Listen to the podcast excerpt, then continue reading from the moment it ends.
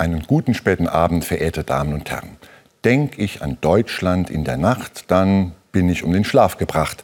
So reimt Heinrich Heine in seine Nachtgedanken. Zwei berühmte Zeilen.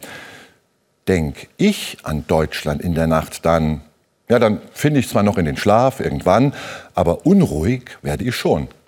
Vor ein paar Wochen habe ich mit einigen Kollegen aus Saarbrücken einen Ausflug in die Mitte von Deutschland unternommen. Auf die Wartburg in Eisenach, nach Erfurt und Weimar. An einem späten Abend sitze ich in der Hotelbar. Ein Mann aus der Stadt, ungefähr in meinem Alter, will wissen, wo kommen Sie her? Aus Saarbrücken, aus dem Saarland. Eure Politiker machen mich zum Nazi, fährt er mich an. Äh, wie bitte? Ja, sagt er. Als roter Pionier in der DDR habe ich mich damals vor 30 Jahren ins Bett gelegt und als Faschist bin ich aufgewacht. Der Mann mir gegenüber fühlt sich zutiefst verletzt. Ihm erscheinen irgendwelche anderen Leute darüber zu bestimmen, wie er sich zu sehen hat.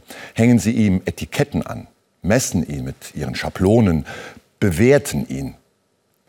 Dieses Nachtgespräch in der Hotelbar beschäftigt mich.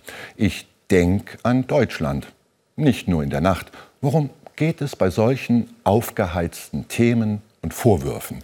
Gerade in diesem Jahr 2019, im 30. Jahr von Deutschland einig Vaterland, mir scheint, es geht um Ansehen und um Würde. Es geht um die eigene Biografie, um Lebensgeschichten und ihre Deutung. Da ist das Gefühl, dass andere dir deine Biografie entreißen, dass du dich nicht selbst erklären kannst. Und daraus entsteht eine ganz tiefe Verletzung. Mehr als Essen und Trinken braucht der Mensch Ansehen. Er und sie muss spüren und fühlen können, dass sie eine Würde haben.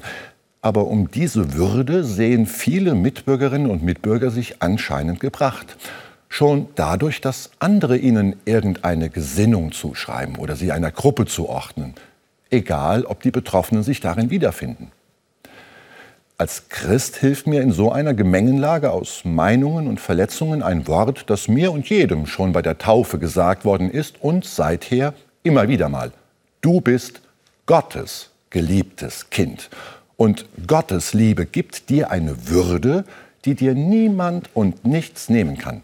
Nicht einmal du selbst. Nie. Das gibt Standing. Und weil ich Gottes geliebtes Kind bin, sehe ich bei jedem und jeder anderen auch diese ganz besondere Würde. Das gibt mir einen neuen Blick auf die Menschen. Es entsteht so etwas wie Ehrfurcht vor der und dem anderen und vor ihrer jeweils ganz eigenen Lebensgeschichte. Denk ich an Deutschland in der Nacht.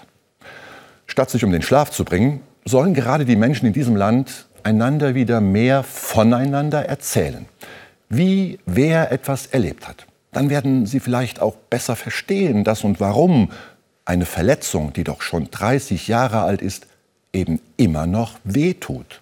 Geschichte bleibt. Erfahrungen bleiben. Und sie werden ihren Zeitpunkt finden, wo sie wieder zutage kommen. Zornig aufbrechen, wo jemand sich um die eigene Biografie und damit um die Würde betrogen fühlt. Versöhnt hoffentlich aufblühen, wenn Menschen sich selbst und gegenseitig ihres Ansehens vergewissert haben. Da ist Gott alles andere als sparsam. Würdig und recht, sagen wir in der katholischen Messe, stehen wir vor Gott. Menschen dürfen vor einem Gott stehen, der jeden Menschen als sein Kind betrachtet. Das schafft Würde und Recht. Alles andere als billig. Eher, wow, ich bin wer, statt ich bin irgendwas. Einen guten Sonntag voll Ihrer eigenen Würde wünsche ich Ihnen.